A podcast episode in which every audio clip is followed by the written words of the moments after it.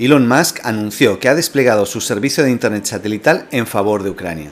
El pasado viernes, Mikhailo Fedorov, viceprimer ministro y ministro de Transformación Digital de Ucrania, envió un tuit público dirigido a Elon Musk en el que decía Elon Musk, mientras intentas colonizar Marte, Rusia intenta ocupar Ucrania. Mientras tus cohetes aterrizan exitosamente desde el espacio, los cohetes de Rusia atacan la población civil ucraniana. Te solicitamos que proporciones a Ucrania estaciones de Starlink y que te dirijas a los rusos cuerdos para que se pongan de pie.